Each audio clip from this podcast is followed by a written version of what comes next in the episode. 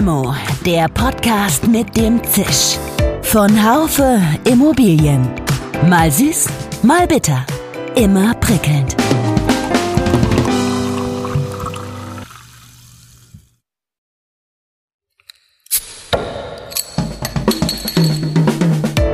Limo, der Podcast mit dem Zisch. Von Haufe Immobilien. Mal süß, mal bitter. Immer prickelnd.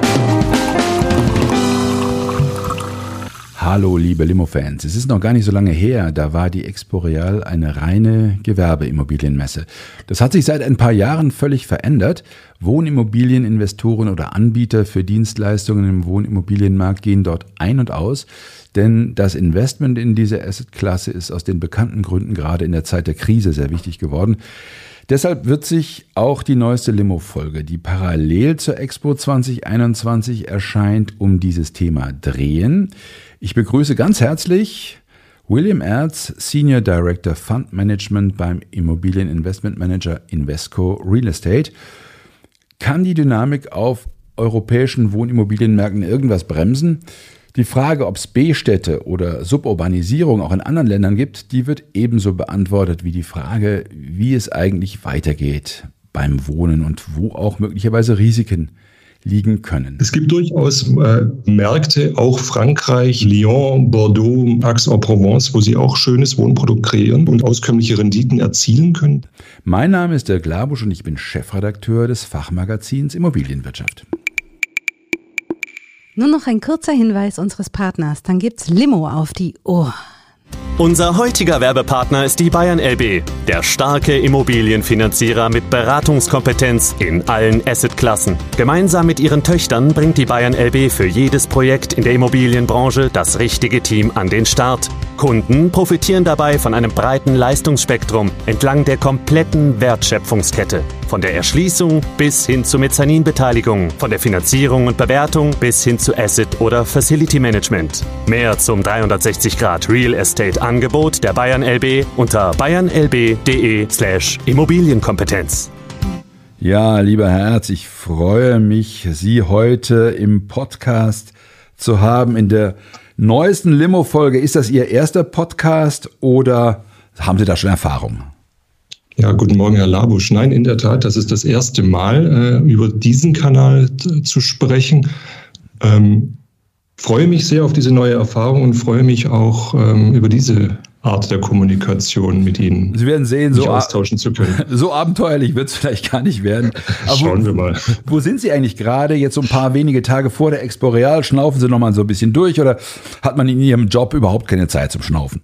Ja, die Zeit zum Schnaufen muss man sich nehmen, natürlich. Aber ich bin schon quasi vor Ort. Wir haben unser Büro in München äh, von der Invesco Real Estate, äh, ganz zentral, unweit des Marienplatzes in der Hofstadt Sendlinger Straße und fühlen uns auch wirklich wohl und freuen uns auch sehr jetzt nach dieser langen Zeit des Lockdowns und des Homeoffices mal die Kollegen nicht nur als Avatar, sondern wirklich auch physisch zu sehen und austauschen zu können. Das, äh, das stimmt, das geht mir ähnlich. Sagen wir mal drei Takte über sich selbst. Äh, Sie sind Experte für Wohninvestments. Sind Sie das immer schon gewesen? Wie wird man das? Ja, wie wird man das? Ähm, eigentlich wie die Jungfrau zum Kinde. Also ich bin von der Passion her Fondsmanager, kümmere mich seit ja, seit dem Jahr 2000 um, um institutionelle Fonds für institutionelle Anleger, immer im paneuropäischen äh, Kontext, auch über alle Assetklassen von Logistik über Hotel, Büro, Shopping äh, mein erstes eigenes Produkt war in der Tat sogar ein Logistikfonds. Ähm, mhm. Und aber auch ähm, das Thema Wohnen als, als wirklich Grundbedürfnis von Menschen ist schon immer äh, meiner, aber auch unserer Überzeugung nach ein Must-Have in institutionellen Portfolien gewesen, ähm, weil die Zyklen anderes sind. Und natürlich Wohnen ist eine besonders aufregende Assetklasse, muss man einfach sagen, weil sie polarisiert, weil sie Menschen gefallen muss. Äh, da, da leben Menschen, da werden Kinder großgezogen. Ähm, und natürlich ist jeder so ein Stück weit Wohnexperte, aber das dann wirklich mal professionell aus der Sicht eines Anlegers, äh, weniger des Künstlers, des Architekten etc., sondern wirklich aus der Sicht des Anlegers zu betrachten, ist eine, eine sehr spannende Sache und so haben wir auch, auch vom Haus aus in den letzten sieben Jahren ein großes Portfolio aufgebaut für unsere treuen Kunden. Und stetig wachsend. Ja, wenn wir jetzt äh, zu viel äh, sprechen über stabile Cashflows, für die Wohnen ja steht und über Widerstandsfähigkeit bei zyklischen Abwärtsbewegungen, dann äh, hört sich wahrscheinlich diesen Podcast keiner mehr an, weil das sind so, so Dinge, die, die man ja weiß. Ähm, aber ein bisschen will ich das trotzdem äh, mal, mal anbringen. Am Anfang ist es das, was ich gesagt habe, so zu 100 Prozent wahr in dieser Zeit oder gibt es beim Investment in Wohnimmobilien äh, bestimmte Risiken oder wo liegen die?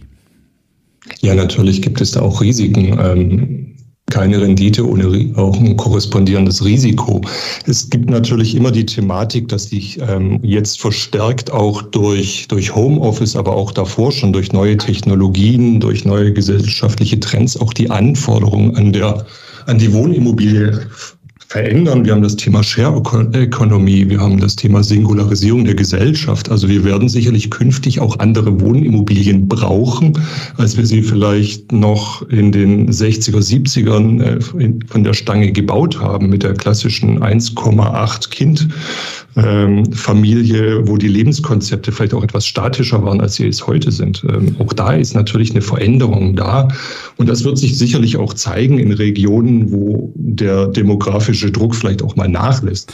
Ähm Weltweit, so heißt es gerade bei JLL, hat sich das Investoreninteresse eindeutig Richtung Wohnen verschoben. Wenn ich sage gerade, das stimmt nicht ganz, das war bei der Jahrespressekonferenz zum Jahreswechsel. Wie sieht das denn inzwischen ähm, Erz. Ähm, es ging damals sehr stark zum, zu Lasten des Bürosegments. Hat sich dieser Trend europaweit fortgesetzt? Ja, natürlich, ähm, Herr Labusch. Ähm, wir sehen natürlich, haben schon vor Corona gewisse Trends gesehen, dass das, dass durch New Work ähm, das Büro natürlich auch anderen Anforderungen un unterliegt, die Operationalisierung der Büroimmobilie hin bis ja Reworks, äh, wie sie alle heißen mögen, ist natürlich auch, auch ein Trend gewesen. Dann haben wir natürlich schon das Schwächeln des, des stationären Einzelhandels durch, durch, durch, durch Onlinehandel schon spürbar gesehen und auch in, den, in, den, in unsere Strategien entsprechend ausgerichtet. Ähm, das Thema Wohnen ist schon auch vor Corona auf die äh, Agenda gekommen und am Ende waren ist der, ist der Virus in der Immobilienwirtschaft, aber auch in anderen Bereichen der Ökonomie ein reiner Trendbeschleuniger gewesen. Also all das, was wir vorher gesehen haben, ist jetzt noch stärker. Und was tut sich aktuell auf dem Markt? Ähm, warum ist das Thema so heiß? Sie haben es schon angesprochen. Äh, es gibt, liegt an Corona, an, an der Tatsache auch, dass die, dass, äh, die Zukunft der Asset-Klasse Büro ein Stück weit in den Sternen steht. Gibt es andere Gründe, warum dieser Markt gerade so boomt? Ja, also ob das Büro in den Sternen steht, würde ich gar nicht mehr sagen, sondern es ist relativ, liegt eigentlich auf der Hand, wo die Reise hingeht, hin zu zentralen Lagen, Flexibilität, ähm, gute Qualitäten. Sie müssen natürlich jetzt auch die, die Kollegen aus dem Homeoffice wieder ins Büro ködern. Ähm, ja. Also da brauchen sie eine gewisse Attraktivität. Aber äh, zurück zum Wohnen. Ähm, natürlich, wir haben sogar noch verstärkt billiges Geld äh, durch die Förderprogramme äh, in den Märkten. Wir haben den Ausfall anderer Assetklassen, äh, wie eben Shopping Center, äh, High Street Retail, äh, fällt faktisch aus momentan. Ähm, wo es hingeht, ist natürlich Lebensmittelnahversorgung und Wohnen, billiges Geld. Klar, der, die, die stabilen Trends, die Vorhersagbarkeit und so ist eben der Druck nach der sicheren Anlage in Deutschland, aber dann auch in der Ausstrahlung internationaler Investoren in andere europäische Metropolen, die schlichten Mangel an hochwertigen Wohnprodukt für Mieter haben, natürlich dann auch attraktiv für Investoren. Reicht Ihre Fantasie aus, dass Sie sagen können, dieser Trend, mit dem wir jetzt ja nun wirklich schon Jahre leben, dass der irgendwann mal zum Stillstand kommt? Oder ist das äh, zunächst mal, wird sich das fortsetzen? Wenn man ausreichend bauen wird, wenn das irgendwann mal der Fall sein wird, äh, durch neue Verfahren etc., dann könnte sich äh, der Bedarf an Wohnraum ja äh, verringern. Aber damit rechnen wir beide wahrscheinlich nicht so schnell, oder? Nein, nein, natürlich. Äh, Joschka Fischer hat auch schon mal in, einem Interview gesagt, die Fantasie ist relativ unbegrenzt. Glaubt man daran, ist die Frage. Ähm, ja, also wir sehen eigentlich seit Jahrzehnten immer größeren Flächenbedarf pro Kopf. Wir sehen das auch in den weniger saturierten Märkten, dass man da noch auf relativ geringen Wohnflächenverbräuchen pro Kopf sitzt. Ähm, die weitere Vereinzelung der Gesellschaft, Singularisierung wird natürlich auch den Bedarf immer erhöhen. Früher galt eine Wohnsituation prekär, wenn mehr als fünf Kinder in einem Raum waren. Äh, mittlerweile ist das ja schon unerträglich, wenn mehr als fünf Personen in einem Apartment sitzen. Hm. Aber, und das wird weiter fortgehen. Also der Pro-Kopf-Flächenbedarf wird weiter steigen. Natürlich werden sich die Anforderungen verändern. Aber wenn Sie sich anschauen, Städte wie Amsterdam haben einen Mangel an Apartments. Vor Amsterdam sind es, glaube ich, 230.000 Wohnungen, die dort fehlen. Also bis das gebaut und aufgeholt ist, da geht noch eine ganze Menge Zeit ins Land. Ja, Sie haben es eben angesprochen, Amsterdam. Kommen wir mal jetzt äh, auf Europa. Wo gibt es denn so einen besonderen Hype um, um, ums Wohnen. Also die, die, ich denke immer so daran, dass die europäischen Volkswirtschaften ja eigentlich eng miteinander verflochten sind. Die Wohnungsmärkte sind es, sind es eigentlich eher nicht. Wo entwickeln sich, äh, wo, wo gibt es da Unterschiede? Ja, also im Grundsatz vielleicht mal ganz, ganz, ganz abstrakt gesprochen. Generell ist natürlich Wohnen immer ein soziales Gut von öffentlicher Aufmerksamkeit. Niemand äh, möchte als Regierung, dass, dass eine Bevölkerung äh, unter zu hohen Wohnraumkosten leidet. Das, hier aus, das ist auch immer ein Wahlthema. Man möchte schlichtweg guten, preiswerten Wohnraum für die Bevölkerung haben. Allerdings die Lösungen sind natürlich ganz unterschiedlich. Die einen kommen über die Regulierung und sagen, ja, wir müssen Mieten deckeln. Das ist so ein bisschen mehr der kontinentale Ansatz. Dann gibt es natürlich den angelsächsischen Ansatz, der sagt, ja, wir müssen auf die freien Kräfte des Marktes bauen und überlassen es einfach dem Markt und bauen. Wir haben ganz andere Mietregime äh, jeweils vor Ort. Das muss man sich ganz genau anschauen. Aber dennoch gibt es immer noch auch, auch, Trends der Internationalisierung, dass die Mieter immer jünger werden, professioneller, das Thema Expats. Also gibt es Gemeinsamkeiten, aber auch, auch riesige Unterschiede. Ähm, das Thema Suburbanisierung oder Urbanisierung ist natürlich in den Metropolen da. Sie haben in einigen südeuropäischen Ländern dann aber auch die klassische Landflucht, äh, die durch jede Krise befeuert wird. Italien, Spanien ähm, geht es von der Fläche hin zu den großen Städten. Und da ist dann wieder Mangel. Und ähm, es kann natürlich nicht jeder Investor nach äh, Großbritannien gehen.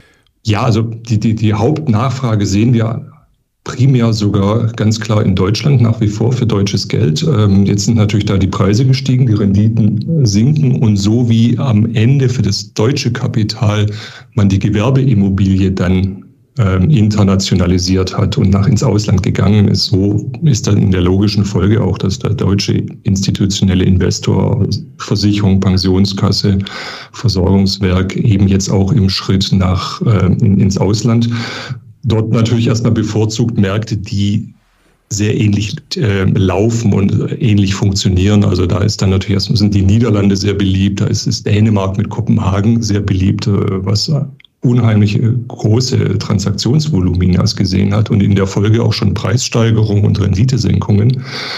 Ähm, dass der Markt in Großbritannien, der ja, muss man ja ehrlicherweise sagen, als institutionelles Produkt erst vor einigen Jahren entstanden ist. Ähm, das mhm. war ja früher, noch vor fünf, sechs Jahren, so ein klassischer Emerging Market, wo man entweder selber genutzt hat oder privat gemietet hat, bei privaten äh, Wohnungsbesitzern, das institutionelle Produkt, so wie wir es aus Deutschland kennen ähm, dass man bei einer großen Versicherung, bei einer Wohnungsbaugenossenschaft da wirklich mietet und gutes Produkt bekommt, ist ja, ist ja erst seit kurzem entstanden, aber dann mit einer unglaublichen Dynamik.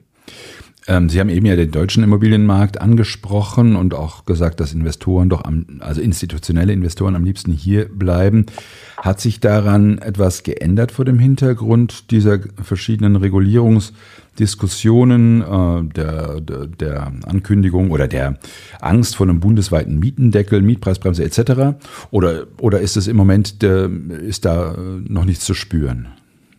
Also die Angst vor Regulierung geht natürlich um. Das heißt, man schaut sich natürlich auch sehr genau an, welches Produkt man kauft.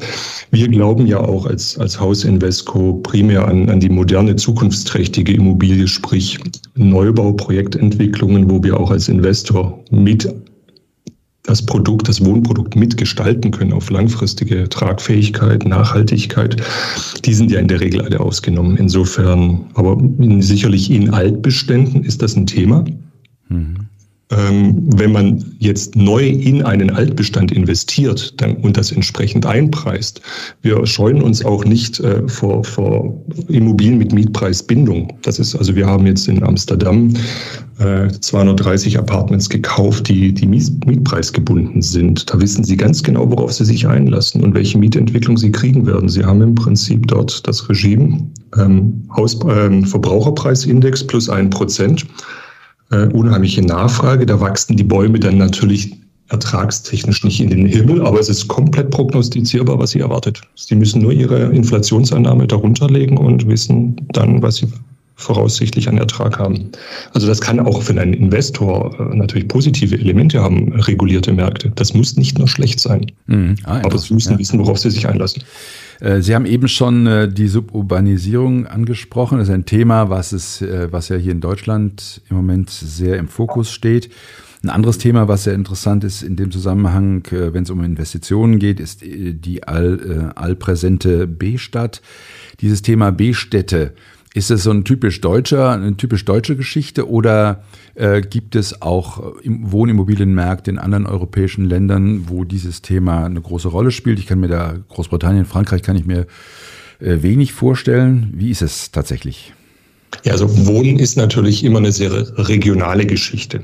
Da, da sprechen Sie immer den regionalen Mieter an. Es gibt durchaus äh, Märkte, auch Frankreich, äh, wenn Sie sagen Lyon, Bordeaux, ähm, Aix-en-Provence, wo Sie auch schönes Wohnprodukt kreieren können äh, und aus, auskömmliche Renditen erzielen können. Da funktioniert das. Ähm, B-Städte, Dänemark, Roskilde, ist immer eine Definitionssache, ehrlich gesagt. Was ist auch eine B-Stadt? Aber auch in wenn man jetzt etwas mal aus dem Euro hinausgeht, aber auch in Polen. Posen ist eine Stadt, die eine fantastische Einwohnerentwicklung nimmt. Ähm, Tri-City mit Danzig oben an der Ostseeküste ähm, sind B-Städte, die auch große Zuwanderung haben, auch in der Folge natürlich äh, durch diese ganze äh, Business Process Outsourcing Thema auf der Büroseite, wo eben Backoffice-Funktionen in diese Städte verlagert werden aus Kostengründen. Dort entstehen dann natürlich kaufkräftige ähm, Bewohnerstrukturen, sodass sie dann auch entsprechend äh, höherwertiges Produkt äh, zu auskömmlichen Renditen antragen können. Im Gegensatz dazu ganz klar, jede Krise in Südeuropa äh, befeuert die Landflucht. Seit 2011 sind in Spanien im Prinzip Barcelona und Madrid mit Zuwachs äh, gesegnet. Selbst Valencia als, als Großstadt ähm, hat sicherlich mit Bef äh, Rückgang der Bevölkerung zu, äh, zu kämpfen. Aber auch selbst dann, wenn sie dann gutes Produkt anbieten, was sich positiv vom Wettbewerb abhängt, wo man einfach gerne lebt, können sie da sicherlich auch eine auskömmliche Rendite erwirtschaften.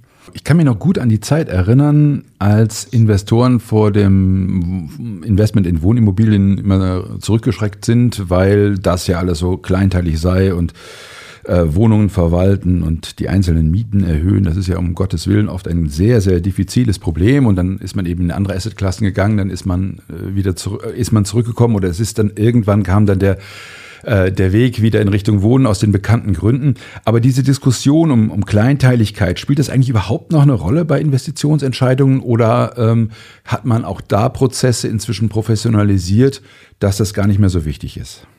Ja, ja, natürlich. Also es gibt natürlich in den meisten Ländern professionelle Hausverwaltungs-Property-Management-Unternehmen, die, wie wir sie aus Deutschland kennen, natürlich auch unglaublich große Stückzahlen administrieren können. Das ist ein reines Industrialisierungsthema.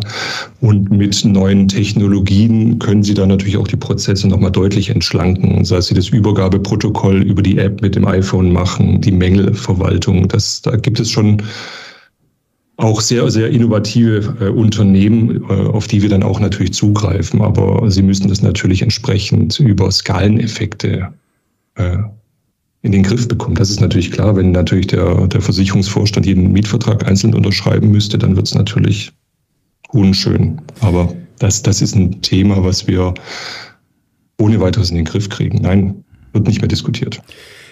Das ist inter interessant. Ähm, gehe ich eigentlich recht in der Annahme, dass das Thema Nachhaltigkeit bei Ihren Investoren immer eine immer größere Rolle spielt? Ich frage das deswegen, weil äh, ich äh, mich ja nicht fortbewegen kann, ohne äh, auf dieses Thema zu stoßen. Auch die ganze Expo Real ist äh, aus den bekannten guten Gründen voll damit. Hm, wenn das so ist, dass das Thema wichtig ist, wie gehen Sie persönlich jetzt damit um als Invesco? Also das, das Thema Nachhaltigkeit ist ja, wie wir alle wissen, unheimlich schnell auf die Agenda gekommen und mit einer unheimlichen Wucht vor zehn Jahren. Äh, wenn man da über Zertifizierung mit Kunden gesprochen hat, dann wurde wirklich komisch geguckt teilweise. Mhm. Ähm, nein, das, das, ist, das ist ein Must-Have. Das ist sowohl ähm, für uns als Menschen als auch als Industrie natürlich absolut notwendig. Ähm, wir sehen es natürlich auch über die Regulierung äh, von der EU, dass da gewisse Mindeststandards zu erfüllen sind und die sich auch weiter verschärfen werden. Das ist natürlich klar. Ähm, Nachhaltigkeit hat natürlich auch immer was aus ökologischer Sicht zu tun. Das ist natürlich ein ganz wichtiges Thema. Es hat aber auch was mit äh, nachhaltigen Wirtschaften im Sinne von auch Ertragsstabilität und Wertstabilität zu tun. Und natürlich werden wir, Stichwort das sogenannte Stranded Asset, war wahrscheinlich vor fünf Jahren noch kein Begriff, wenn einfach auch Immobilien nicht mehr institutionell gangbar sind, vermietbar sind, auf der Büroseite, aber auch kaufbar auf der Wohnungsseite, ist es natürlich ein ganz, ganz wichtiges Thema, dass man da auch weit nach vorne guckt. Und das ist auch der Grund, warum wir sehr stark auch ins neue Produkt gehen, warum wir jetzt schon die ersten Holzhybrid-Konstruktionen erworben haben, um da auch mehr Erfahrungen zu sammeln ähm, und auch wirklich auch neue Wege gehen wollen. Aber das ist ein Must-Have und ich glaube, das wird auch keiner leugnen. Jeder ist jetzt grün, die einen vielleicht mehr, die anderen weniger. Der eine weiß schon, was kommt, der andere probiert sich noch aus. Aber der Trend ist klar und da muss man dabei sein. Als Invesco, aber jeder andere auch. Das bedeutet aber, dass Sie jetzt gar nicht mehr beraten würden, Unternehmen, Pensionskassen etc ähm, wenn die jetzt äh, sagen, ja gut, wir würden jetzt hier einen bestimmten Bestand, Altbestand erwerben wollen, der aus bestimmten Gründen äh, sinnvoll ist, klar, die, die schmeißen sie natürlich auch nicht von der, ähm, äh, von der Kante. Ähm. Nein, nein. Nein, wichtig ist, dass man da eine bewusste Entscheidung trifft und weiß, worauf man sich einlässt. Darum geht es. Ähm, natürlich würden wir jetzt nicht äh, wirklich unsoziale Themen unterstützen. Aber man kann ja auch den Altbestand äh, wirklich mit der Zielsetzung kaufen, ihn dann zu ertüchtigen und auch besser zu machen, nachhaltiger zu machen. Das sind ja auch valide Strategien, das sind aber oftmals auch sehr kostspielige Strategien. Ja, Sie haben eben unsozial gesagt. Das, das äh, bringt mich jetzt zu einem Gedanken, äh, der sich ja natürlich, der auch durch Deutschland geht, natürlich in diesen Zeiten, die, dieser Gedanke, danach dass Wohnen eben ein Grundbedürfnis ist und dass es sich, so sagen ja ganz viele, ähm, verbietet, ein Stück weit, damit Geld zu verdienen. Ähm, wie gehen Sie denn mit solchen Ansichten um? Sind die schlechterdings von der Hand zu weisen? Wichtig ist natürlich erstmal festzuhalten, für wen wir denn arbeiten. Wenn wir sagen, wir arbeiten für Versicherungen, Pensionskassen, Vorsorgewerke, dann ist das ja nicht eine Heuschrecke, sondern am Ende stehen da ganz viele private Kleinanleger dahinter, Leute wie Sie, Herr Labusch und ich mit unseren Pensionsgeldern. Ähm, und da sind kommunale Angestellte, da sind Versicherungsnehmer und am Ende ist das ja wirklich auch ein Stück weit äh, Altersvorsorge. Das ist Altersvorsorge, die wir betreiben für ganz normale Durchschnittsbürger. Und ich halte es möchte da das eigentlich auch nicht moralisch bewerten. Das, das darf jeder für sich selber entscheiden, ob man mit einer Immobilie und mit Wohnraum Geld verdienen darf oder nicht. Ähm, aber wir sind, arbeiten hier als Treuhänder für, für ganz viele, für Hunderttausende von Individuen, die ihre Altersvorsorge über ihre Pensionskasse via Invesco haben. Und natürlich möchte ich als Mensch auch, dass mit meiner Altersvorsorge anständig umgegangen wird. Also da sind die Interessen irgendwo schon in einer Linie. Wenn, wenn Sie jetzt als Fondsmanager sehen, äh, was in Berlin da abgeht, dass die Stadt Portfolios von Unternehmen zurückkauft, von Wohnungsunternehmen zurückkauft, was halten Sie davon? Das ist ja wahrscheinlich viel zu teuer, oder? Das, das, das steht mir jetzt fern das zu bewerten. Das möchte ich mir gar nicht anmaßen. Interessant finde ich allerdings immer den Vorwurf, dass da Großkonzerne sich bereichern. Am Ende waren das mal öffentliche Gebäude, die man verkauft hat gegen wirklich viel Geld. Ähm, wir werden jetzt mal sehen, wenn Teile der Bestände wieder in die öffentliche Hand zurückgehen, wie die Mieterzufriedenheit, ob die sich auseinanderentwickelt oder vielleicht sogar bei den Gebäuden, die die Stadt Berlin gekauft hat, höher ist. Schauen wir mal, wer jetzt der bessere Vermieter wird. Finde ich ein spannendes Experiment, ehrlich gesagt. Warum, das ist eine Frage, die mir zum Schluss noch durch den Kopf geht, warum ist es eigentlich so, dass die ähm, bei der, bei der, es gab eine Studie von Deloitte, äh, dass es, ähm, äh, das ging um die Erschwinglichkeit von, von Eigenheimen. Das ist jetzt nicht mhm. ganz unser, unser Thema, aber ja. ähm, diese Quote ist, äh, oder die Erschwinglichkeitsrate ist ähm, in den osteuropäischen Ländern oft sehr, sehr gering. Ähm, in Irland zum Beispiel sehr, sehr groß. Da kann man dann in wenigen Jahren eigentlich schon seine, äh, seine Wohnimmobilie abbezahlen. Ich fragte deswegen, weil das natürlich das, die, die, das Thema Eigentumsbildung hier auch ähm, bei der Wahl immer ein großes Thema war, äh, wurde, immer, äh, wurde immer angesprochen. De facto ist da nicht sehr viel passiert. Haben Sie eine Erklärung für die Gründe, warum es in Europa so große Unterschiede hier gibt? Also die zitierte Studie, Herr Labusch, habe ich kenne ich jetzt nicht äh, die Parameter, also ist das Gesamtland, ist das Irland, welche Zeitschiene. Ah, ähm, insofern jetzt vielleicht eher ins Grobe, aber Irland ist natürlich ähm, ein sehr volatiler Markt. Es ist kein, kein großes Land, es ist relativ klein und wir sehen natürlich schon eine unglaubliche Volatilität im Wirtschaftswachstum, in den Einkommen und auch in den äh, Fertigstellungen. Mhm. Teilweise haben wir 11.000 Einheiten im Jahr, dann sind es wieder 40.000. Ähm, das schwankt sehr stark, also wirklich um den Faktor 4. Und momentan haben wir, sehen wir in Irland generell eine sehr starke Fertigstellung und unheimlich gestiegene Einkommen. Und in der Relation scheint es wohl leistbar zu sein, während die zentraleuropäischen Länder, wenn wir jetzt sagen mal vor allem die Tschechische Republik und Polen, sind die Fertigstellungsquoten relativ moderat. Es ist sehr schwer, wirklich vor allem in, in Prag beispielsweise neues Bauland auszuweisen. Ähm, und die Einkommen sind auch nicht so stark gestiegen. Wir sehen es, wenn wir es jetzt vom Eigenheim auf die Mieterseite sehen, sind auch die durchschnittlichen Mietbelastungen zum Beispiel in Prag wesentlich höher mhm. ähm, als bei uns. Also da ist 40 Prozent des Einkommens für das Apartment keine Seltenheit. Gleichwohl sitzt man dort sogar noch auf vergleichsweise geringen Quadratmeter äh, pro Kopf. Also ich habe mir die Statistik gerade eben nochmal angeschaut. Ähm, Irland 52 Quadratmeter pro Einwohner, ähm, die Tschechische Republik 38, Polen 35 Quadratmeter, Deutschland wieder 53. Also da gibt es sogar noch, noch Druck äh, im Wachstum in diesen Märkten, dass die Leute, wenn sie ihren Flächenbedarf ausweiten, sogar noch mehr nachfragen.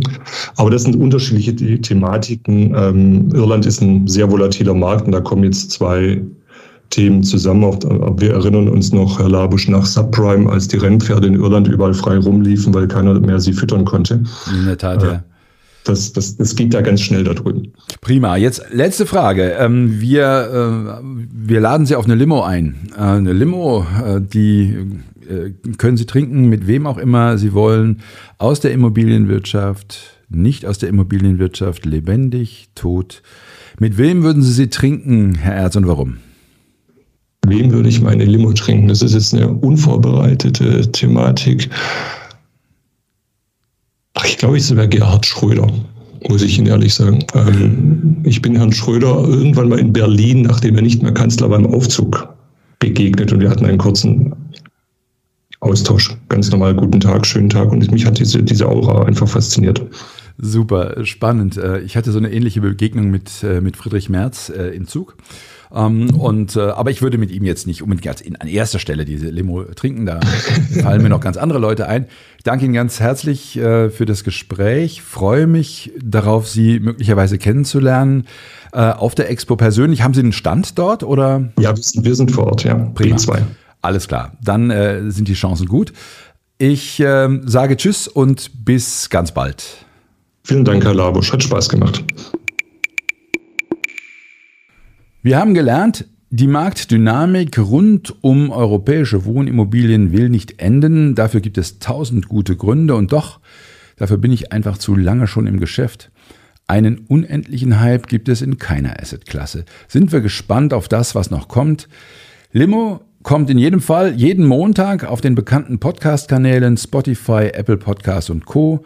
Bleiben Sie uns wie immer gewogen. Vielleicht sehen wir uns ja auf der Expo Real.